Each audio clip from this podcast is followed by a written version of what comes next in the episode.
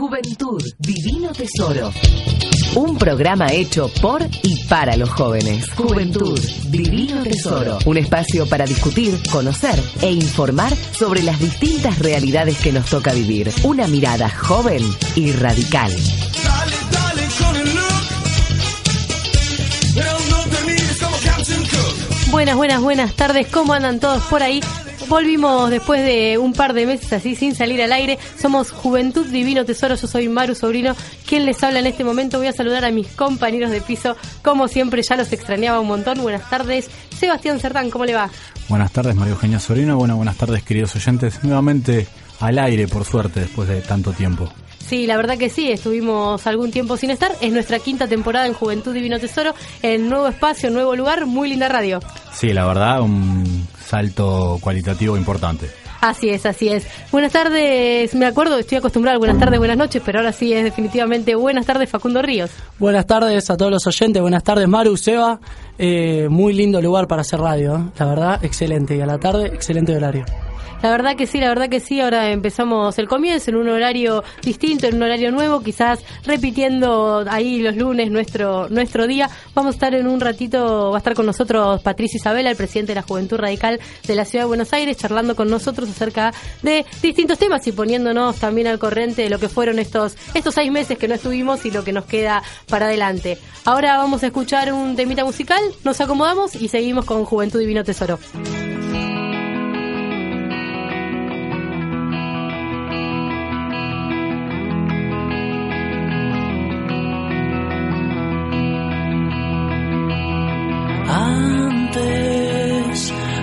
Ya tiempo, yo te invitaba a cazar un ciervo. Después te acompañaba a buscar yuyos para tu cama. Antes en una emboscada te protegía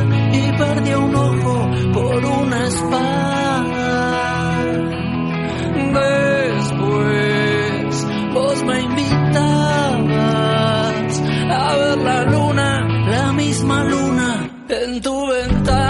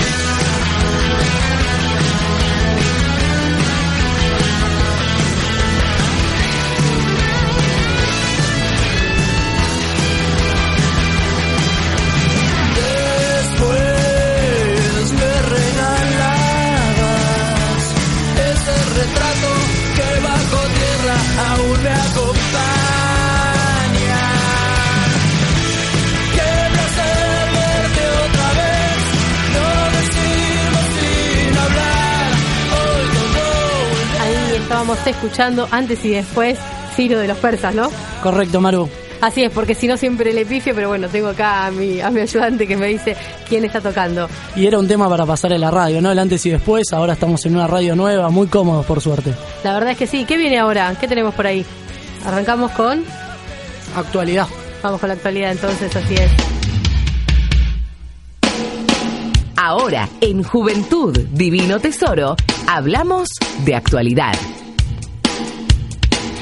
Actualidad un poco desactual también porque hace tanto que no nos vemos que no hemos podido hablar de que tenemos papa y es argentino, ¿no? Me decías Sí. recién. Tenemos Papa y es argentino. Nosotros no teníamos radio en ese momento.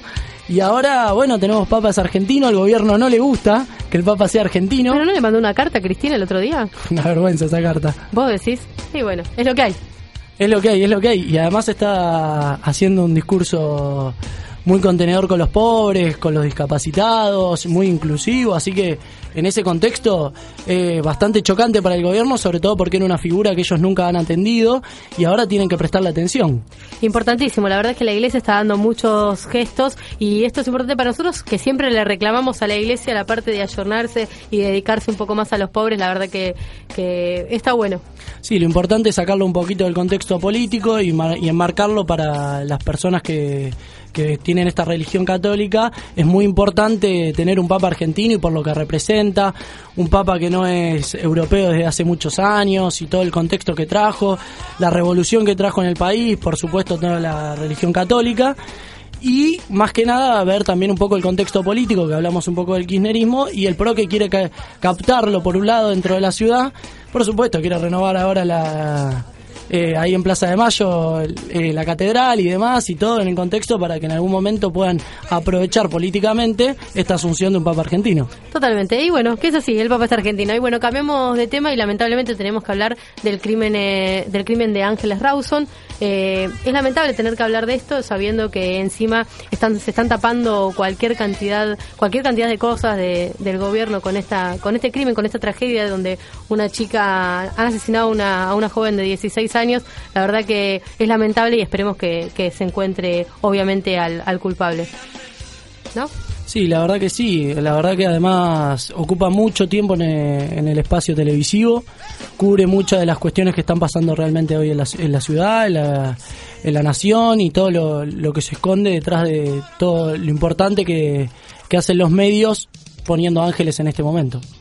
Bueno, y cambiando de tema, vamos a hablar, vamos a aprovechar acá esta parte de actualidad y demás. Vamos a presentar a quien es nuestro invitado de hoy, que es Patricio Isabela. Buenas tardes, Patricio, ¿cómo estás? Hola Maru, ¿Todo bien? ¿cómo andamos? Muy hola bien. Seba, hola Facu, hola Nene.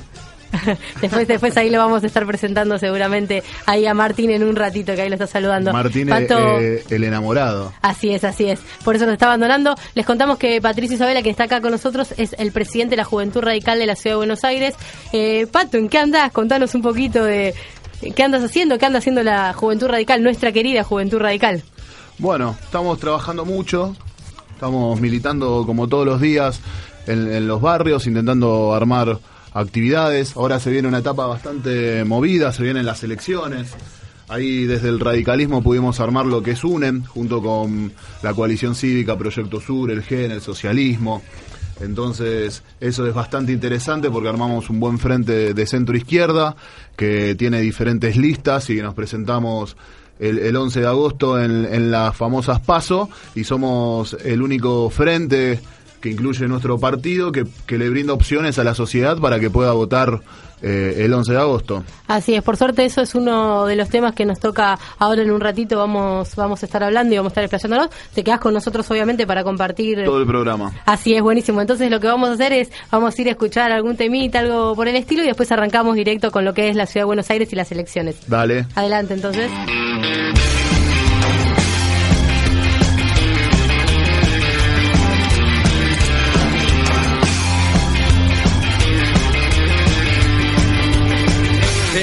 Mañana desayuno las dudas que sobran de la noche anterior.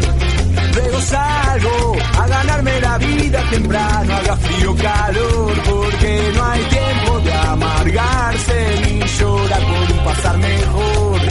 La prioridad es el plato en la mesa y como sea hay que ganárselo.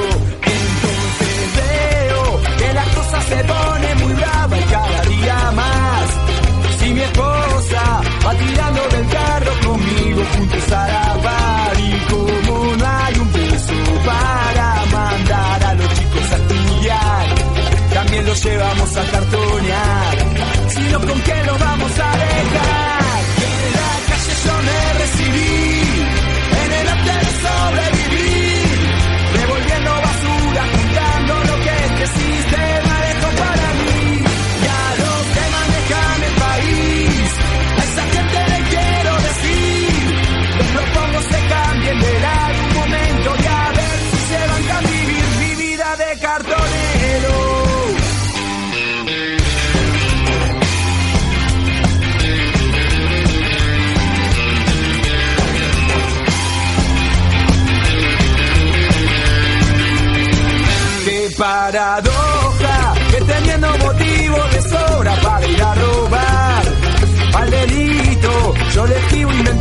trabajo en donde no hay encima de rebote. Soy la alternativa ecológica, reciclando lo que todos tiran, los desechos de la sociedad. Entonces veo a esa gente que tiene de sobra y siempre quiere más con sus autos se llevan el mundo por delante hablando por celular y que teniendo asegurado el porvenir no para de robar.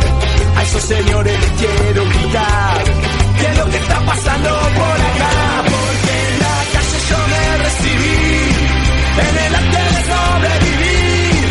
Revolviendo basura juntando lo que este sistema dejó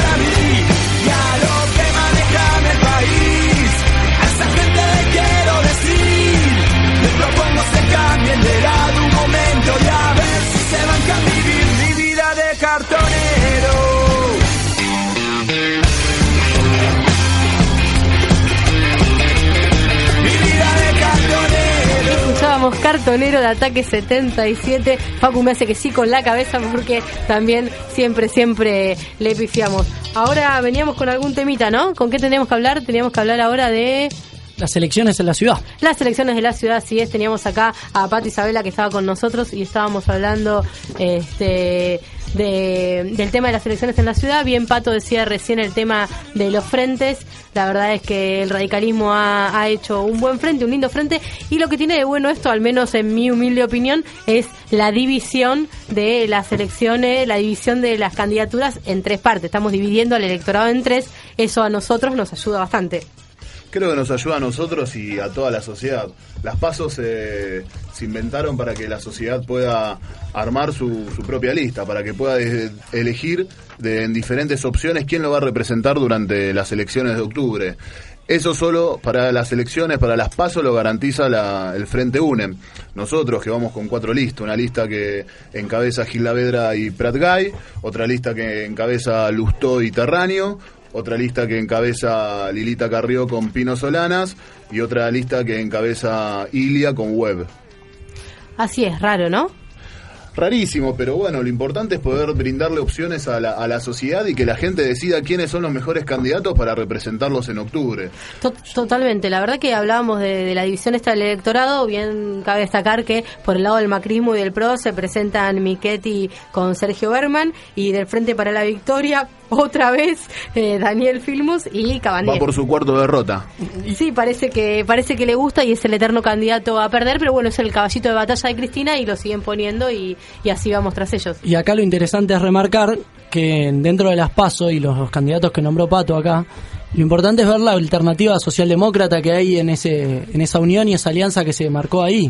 Entonces vas a tener un partido como es el PRO representando a la derecha del país, al peronismo del país y una socialdemocracia bien marcada con in- con eh, estos cuatro candidatos para elegir y conformar una sola lista que encabezará un senador y un diputado. Así es, vos sabés que hoy estaba eh, hablando con algunos compañeros de trabajo y demás y me decían, ¿qué es lo que tengo que votar? Porque me llegó un mail que puedo elegir entre un montón. No, no, no hay que elegir entre un montón, hay que poner una sola boleta.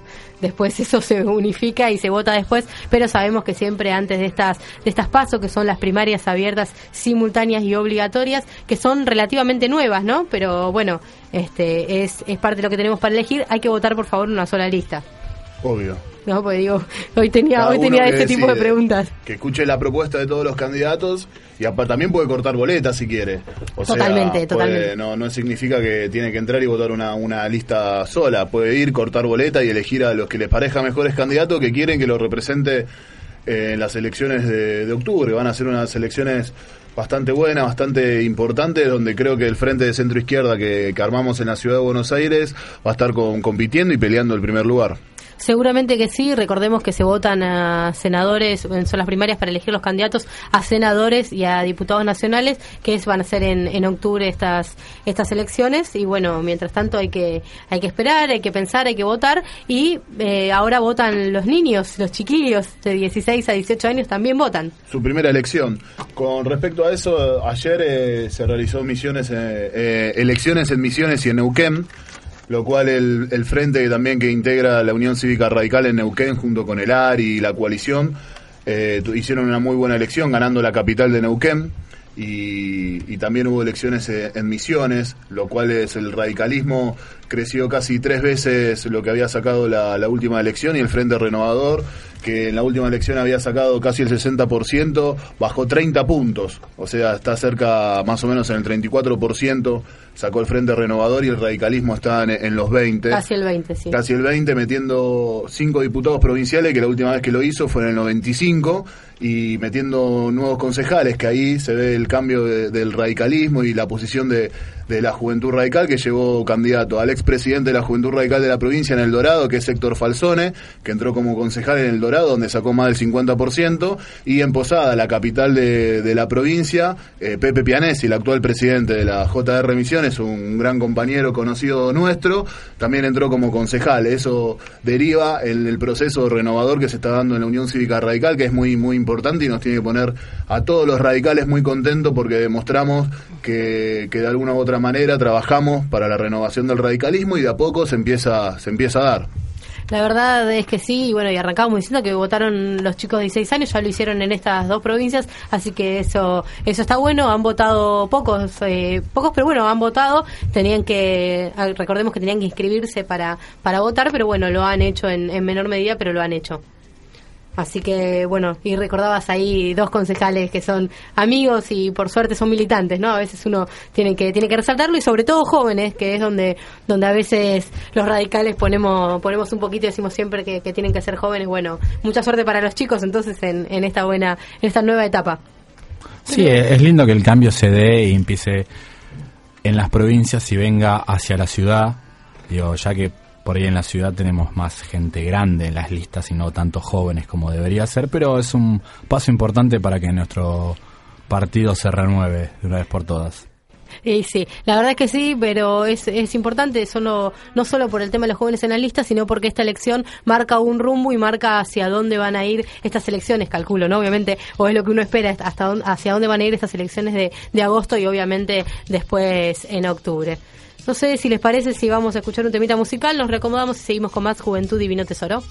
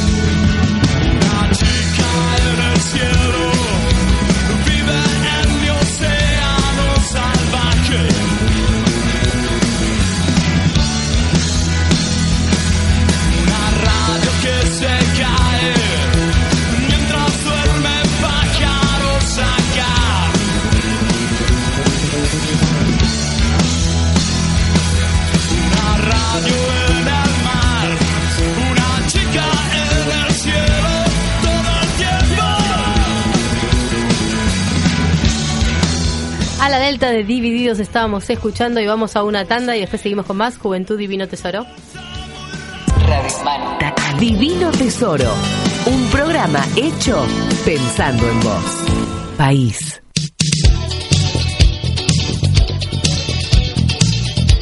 Seguimos, seguimos con Juventud Divino Tesoro.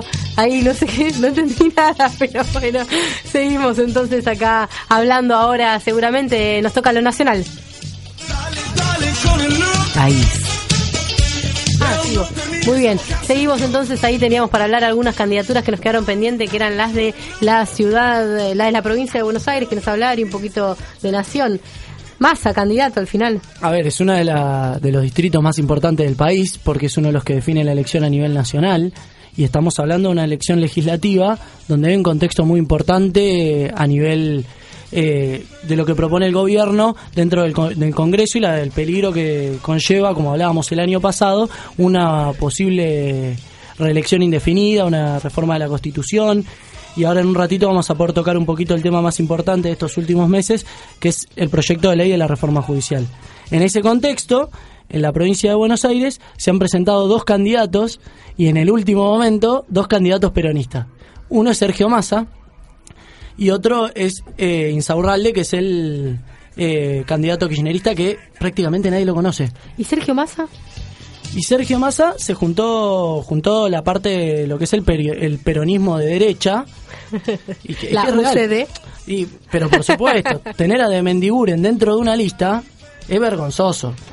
No. me imagino que además, haber reclutado a Adrián Pérez, Lilita Carrió estaba contentísima. Lo de Adrián. Pérez, la verdad que es inentendible. No, no, la verdad que es sorprendente de, de un, de una persona como él y, con, y como venía, la verdad que no, a mí me parece por lo menos raro. A mí me parece por lo menos raro.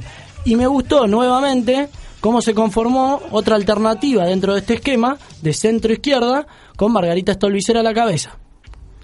Así es, y Ricardo Alfonsín acompañando ahí. Claro. Así es. Nuestro candidato Ricardo Alfonsín que ha hecho declaraciones sobre todo contundentes.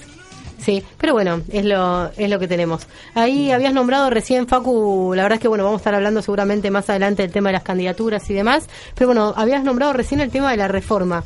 Sí, un poco para tratar de tocar todos los temas. La verdad que un programa que teníamos mucho acumulado, mucho tiempo sin salir al aire. Y bueno, me parece que lo más importante ¿Qué acá- te parece? Te iba a decir, si vamos a hablar ya que va a decir la reforma del Consejo de la Magistratura, si podemos dar algunos tips y, y por ahí explicar algunos poquitos y vamos programa a programa contando un poquito acerca de qué se trata esta reforma y qué es lo que implica. ¿Te parece bien, Facu? Dale, vamos a hablar eh, primero en general de la reforma porque eh, es muy grande, es muy amplia y oculta muchas cosas. Y me parece que lo, la columna vertebral de este proyecto que presentó el kirchnerismo en, en, la en el Congreso y que, se, y que se aprobó es el cambio en el Consejo de la Magistratura. En la reforma del 94, con, cuando se reforma toda la Constitución, se, se genera el Consejo de la Magistratura con, un, con 13 votos. ¿Qué es el Consejo de la Magistratura? Es el que designa a los jueces y el que eh, puede removerlos de su cargo.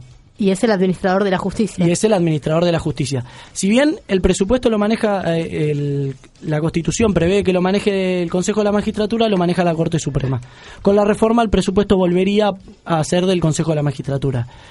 Este Consejo de la Magistratura hoy se compone de 13 miembros, como habíamos dicho. Tres por el Poder Judicial, seis legisladores, dos representantes de los abogados, uno del Poder Ejecutivo y uno del ámbito académico. ¿Por qué es importante esta diversidad y que recae- re- eh, se resalta en el artículo 141 de la Constitución? Es que estos son los que, además, tienen que elegir para remover o elegir eh, jueces, lo hacen con las dos terceras partes. Entonces, ¿cuál es la importancia de esto?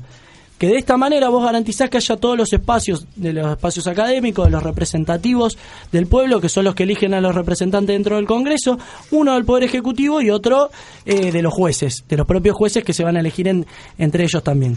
Con esta reforma, una de las cosas más importantes que cambia es que se elige con, la con mitad más uno.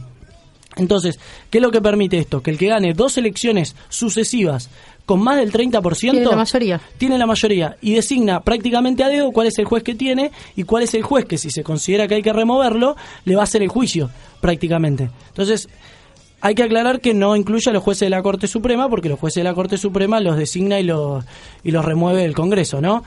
Pero acá es donde reviste carácter de gravedad, porque van a ser jueces como es el modelo Santa Cruz, jueces adictos al kirchnerismo. Y esto es lo grave de esta. ¿Y la división de poderes? Ahí es donde reviste carácter de gravedad. La República se pone en juego acá, porque se supone que el Poder Judicial es el que debe controlar que la Constitución se está cumpliendo dentro eh, en los otros poderes como son el Poder Ejecutivo.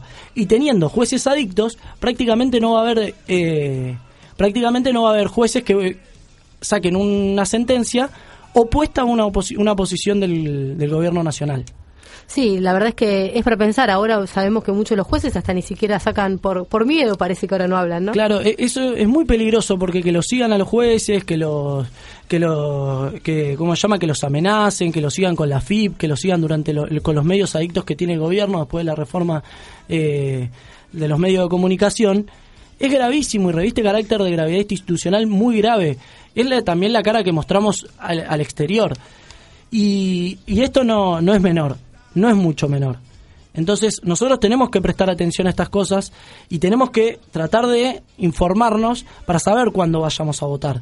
Sobre el tema de la elección de, de los miembros, hubo, hubo un fallo, ¿no? De la Corte. A ver, ¿cómo se iban a elegir los miembros? Iba a ser todo por elección popular. Entonces íbamos a tener en las PASO directamente eh, candidatos elegidos por los partidos, es decir, jueces que iban a elegir a los jueces elegidos por los partidos políticos. Es decir, mucho peor, eh, vos vas a tener, independientemente del partido que gobierne, sea radical, sea de derecha, sea de izquierda, sea peronista, eso es independientemente de eso. Cualquier persona, cualquier partido que maneje a los jueces va a manejar ah, como quiere ah, directamente a todo el Estado. Y eso es autoritarismo, no es república, no, no hay división de poderes ahí. Por eso es importante el fallo de la Corte que impide que se elijan de esta manera. Pero bueno, queda mucha... Le pone un freno solamente en este punto. le pone un freno, pero la ley es mucho más amplia como dijimos lo vamos a desarrollar en los sucesivos programas. Pero yo voy a ir adelantando cuáles son otra, otra de las cuestiones. Dale. Primero lo que enmascara y lo que maquilla en general el proyecto son el, la publicidad de los, de los actos del Poder Judicial, eh, la elección del el ingreso democrático al Poder Judicial eh, por mérito y no por de- y no a dedo, como se elige ahora, que claramente el partido y acá la juventud opina que esto se tiene que extender a los tres poderes, que entrar al, al Estado no es, no es porque sí, Eh, o, por, o por dedo, por amiguismo y demás. Y además, bueno, la creación de las cámaras de casación. En ese sentido, eh, también es, gravedad institucional porque agregaría en, en otros ámbitos como son el administrativo federal, el nacional del trabajo, la seguridad social y el federal nacional de civil y comercial, una tercera, una tercera instancia previa a la Corte. Entonces tendrían que pasar por tres etapas previa a la Corte Cada vez más largo. cada vez más largo. Así Igual ya lo vamos a explicar. Y por último te digo las dos, la de medidas cautelares que se van a caer a los seis meses, ya la vamos a explicar también, y la presentación, bueno, de las declaraciones juradas de los de los jueces, que eso me parece Flor también de que tema. estamos- flor de tema, la verdad que Flor sí. de tema eso. Bueno, gracias Facu por, por todo esto. Vamos a seguir seguramente hablando de la reforma. Pero bueno, ahora vamos a escuchar un temita musical y en un ratito seguimos con más Juventud Divino Tesoro.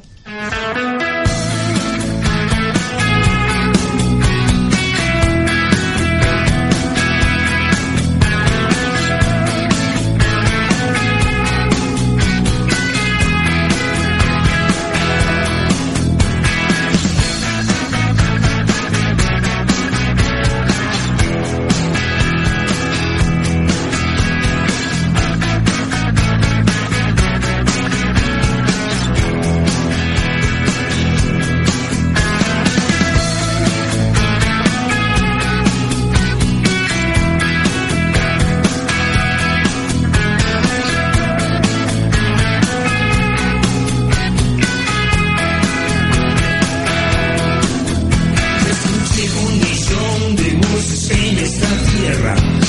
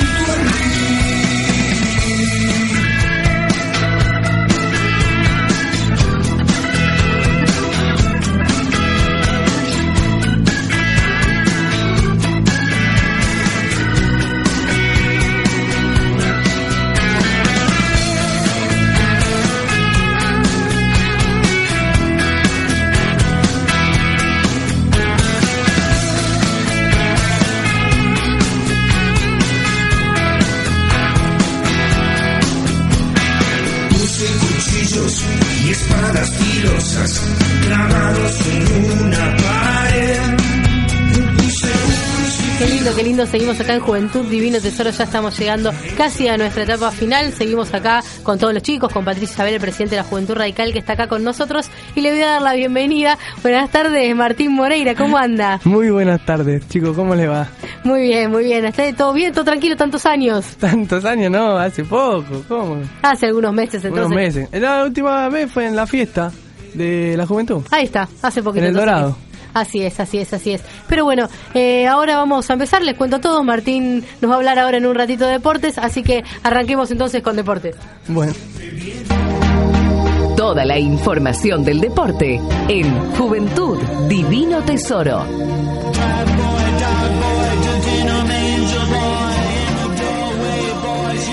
Ah, seguimos, seguimos, entonces acá estamos con la columna de deportes. Martín, ¿con qué arrancamos? bueno, estaba un poco inspirado, entonces quise ¿Querías arrancar. Bueno, sí, quise arrancar. Bueno, acá tenemos también, ¿no? Como venimos hablando, pasaron muchas cosas en, en el deporte argentino, en el fútbol argentino, una noticia muy importante, ¿no? Pero bueno, no podemos hablar de todo lo que pasó, sino que vamos a ir hablando de algunos temas. ¿Hubo campeón este torneo? Porque me parece que no se habló. Eh, ¿Qué pasa acá? No sé, se está yendo alguien, se está poniendo de Ah, pie y te quieren pegar, me parece. Pero No, no. decime, contame. Voy a hablar con respeto. Decime. Sí, bueno, el campeón del torneo final, del torneo inicial, perdón. Sí, No, del torneo final. Fue eh, Newell's, que en un momento se habló de que la, la AFA no lo reconocía como campeón, sino como ganador. Ahora, en este último momento, en, este, en estos últimos días, la AFA salió a reconocer a Newell's como campeón, a Vélez como campeón del, del anterior torneo y a Vélez como el supercampeón que le ganó el otro día en el partido a Newell's en Mendoza. ¿Otra vez con Por- supercampeones? Mm, Sí. Ah, El supercampeón, o sea, el ganador del torneo inicial y del torneo final juegan un, ¿Cómo se un partido para ver quién es el supercampeón de la temporada. Bueno, en este caso, el supercampeón de la temporada, me hace acordar cuando era chiquito y era supercampeón, Cuando era chiquito, sí, sos eh, un niño. El supercampeón, ah, estoy buscando mal. El supercampeón de la temporada fue Vélez, que le ganó 1 a 0 a Newell con gol de Prato. Y bueno, eh, Escoco también erró un penal. Bueno, Esto ocurrió el sábado. Bueno, esto para dar para, para, redondear, así. para hablar de algo, porque Sí, nadie la verdad que habló de, ni de Vélez claro. ni de New. Yo ya ni sabía que nadie salió campeón. Bueno, eh, ¿por dónde quieren que sigamos? No sé, está ¿Quieren Pato, a- Pato está como, como insistente, no sé, me parece que quiere hablar de algo. ¿Querés No, no, yo, perdón.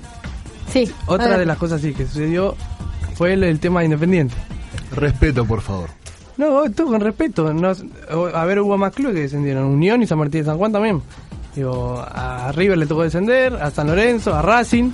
Y ahora le tocó a otro club. Bueno, contanos, ¿qué vamos a hablar? Bueno, Terrible lo de Cantero, ¿eh? Claro, a lo que no me iba a referir más al tema del descenso, sino a lo que pasó el, el otro día en la última, el viernes pasado en la última asamblea, donde había una asamblea de socios que se iba a realizar en la sede independiente en Avellaneda, en la calle Mitre, y cuando entra Cantero, estaba repleto el lugar en, en la, en la cancha de básquet de Independiente, fue. Eh, obviamente la gente lo, lo insultó, lo escupió, hasta que en un momento hubo una serie de graves incidentes donde se metieron adentro de, de lo que sería la cancha de básquet. Supuestamente Cantero denunció que eran barras, que estaban en complicidad con la policía, que la policía no los defendió. Bueno, en fin, la asamblea no pudo terminar. Pero si terminó diciendo Cantero que lo sacó la policía de civil.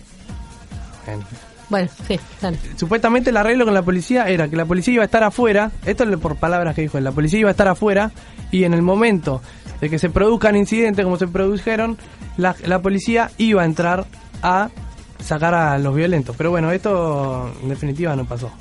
La verdad que Independiente tiene graves problemas, no solo a nivel institucional, Sí. sino ahora también a nivel futbolístico. Sí, porque Una cosa de la que dijo Cantero en, en estos últimos días fue que él eh, ya tiene identificado a los socios que participaron de, de esta... eh, no me sale la palabra. Asamblea. No, de, los socios- de esta revuelta el viernes pasado y que los va a expulsar del club. También denunció a que el que era el que había armado todo esto había sido Moyano. Eh, obviamente Moyano y Pablo salieron a defenderse y lo culparon por el descenso, sino que no hablaron mucho del tema de la violencia, sino que más hablaron del tema de directamente el descenso de la culpa de, de Cantero. Sí, y para acotar algo, también le dijeron casi como que Cantero es un monigote de, del gobierno de turno, Sí, por eso también eh, vienen las discusiones entre Cantero y Moyano. El gobierno aprovechó también para pegar a Barrio Nuevo en ese contexto y son los dos eh, representantes de la oposición peronista dentro de dos listas importantes en distritos diferentes. Vos sabés que, perdón que interrumpa y yo empiezo a hablar de fútbol, vos sabés que hablando de- del descenso independiente y demás, a diferencia de River, digo, River se fue por un por el pasado que había tenido malo y, y- Sí. y por cosas. Independiente se va porque jugó un mal campeonato, hizo un mal campeonato, tenía muchos Igual problemas a nivel tuvo malos campeonatos también. ¿Eh? Tuvo malos campeonatos. Claro, pero el presente de Independiente est- estaba como muy denso, muy pesado, y me parece que tenía mucho que ver el tema institucional, cantero, la Bueno. barra, las peleas. Cantero también en las últimas declaraciones que hizo fue que él reconoce una buena gestión en lo económico, pero aclara y también reconoce que hace una autocrítica de que desde lo futbolístico el que se equivocó fue él y la dirigencia. Que trajo jugadores de nivel, o sea, de jerarquía, no, no es mentira, sino que lo- de verdad que los trajo, pero que estos jugadores no supieron responder. Pero ¿A quién trajo Cantero? Tenías a Rolfi Montenegro, lo tenías a Vargas, lo tenías a Santana, eran jugadores experimentados. O sea, Rolfi y Vargas te lo acepto. Santana era un jugador viejo que jugó cinco Estaba partidos, se lesionó seis Zapata, jugó en River mucho tiempo, salió campeón. Está Eran bien, pero tiene jugadores, 37 años casi. pero eran jugadores experimentados. River, todos le critican a Pasarela que en River trajo a Bordagaray nada más. O sea, Sí, pero trajo a Cabenagui. pero a, eso en la B, no es lo mismo. A Trezeguet. Pero eso ya en la B. Nosotros estamos hablando se va- del último campeonato. ¿Cómo se va a preparar el Independiente ahora en la B? Independiente ahora en la B y, Porque está complicado también, Sí. por, por lo que escuché. y ahí pidieron refuerzos, pero hay algunos que se van a quedar, otros todavía está muy... No se sabe bien todavía el tema. ¿Cómo va a estar? Bueno, pero la otra cosa que quería decir era que hay una de las opciones que la próxima asamblea se realice en la calle Boyacá, pero según el estatuto no se puede porque debe ser en la sede oficial del club de la calle Mitre en Avellaneda. Y que la oposición quiere pedir una asamblea extraordinaria para adelantar las elecciones a dentro de 60 días. Lo raro es que si la oposición pide asambleas, la, la única oposición que hay a Cantero es Moyano o comparada. No hay otra oposición. No, eso... Sí, eso también. O una oposición que vos digas que va a pelear también con Salió- lo que decía Cantero. Salió Noray Nakis a decir que todo También. lo que había sucedido en la asamblea era, era culpa de Cantero. Yo creo que Independiente como hincha y como socio de Independiente viene atravesando una crisis institucional muy grande. O sea, la gestión anterior, la de Julio Comparada, que nos vendió espejito de colores con una Copa Sudamericana, donde Claro. salimos último en el campeonato, que ese torneo también nos jugó muy en contra para nuestro presente. También vendió vendió a Kun Agüero, vendió a Ustari, vendió un montón de jugadores y toda esa plata no se vio reflejada en las arcas del club, sino que nos dejó una cancha a medio hacer Sí. Y, y 400 millones de pasivo. Cantero creo que fracasó en lo futbolístico, no hizo buenas compras, tampoco tampoco creo que intentó mejorar la, la situación actual de Independiente y bueno, pero es un presidente elegido democráticamente y tiene que seguir hasta que termine su ciclo. Después los socios votarán y con su voto decidirán si hizo bien o no hizo bien las cosas. Bueno, así es. Bueno, eh, vamos, sí. Perdón, lo raro es que la oposición es un peronismo golpista. Raro, ¿no? Peronismo golpista. Bueno, ahora eh, ya cerrando este tema con el comentario de Seba, eh, Con el ácido comentario que sea para variar. una noticia para lo, para la gente que es socia y la que no es socia pero que quiere ir a la cancha, que el AFA Plus se estiró hasta el 15 de julio y no va, hasta el 15 de julio va a ser gratuito. Después ya va a empezar a pagarse 100 pesos, ¿sí, Maru? Todavía no entiendo lo del AFA Plus. ¿Por ¿Para qué? qué sirve el AFA Plus? Para que, para que los que vamos a la cancha bien normales, que somos tranquilitos, tenemos que tenemos que acreditarnos y los barra brava, los demás seguramente van a entrar por la puerta del costado, Bueno, como siempre. Esto, esto se acuerdan que nosotros el año pasado ya lo habíamos comentado. Igual en el- ahora ya no hay tiempo, pero lo vamos a seguir comentando en el próximo programa. Como también el tema del lavado de dinero, la triangulación de jugadores que habíamos también comentado y dicho el año pasado, que ahora todo sigue y continúa. Ahora, bueno, Yarvide, Yarvide dispuso la inspección en varios clubes, cosas que ya se han hecho. Pero bueno, eh, la semana que viene vamos a seguir hablando de todos estos temas, que son más interesantes, parece que lo deportivo. ¿Nos quedó algo afuera en lo deportivo? Y quedaron algunas cosas, pero él lo... Me llegó un, un mensaje al teléfono diciendo que Brindisi ya fue a buscar jugadores a un criadero de caniche estoy. Bueno, Sebastián, eh, Martín, ¿cómo cerramos esto después del comentario de Sebastián Cerdán? Bueno, no, es una cosa para decir, si quieren, lo último, que el torneo eh, empieza el 3 de, el 2 de agosto. Perfecto, entonces vamos un temita musical, así nos reacomodamos y seguimos con más vueltos.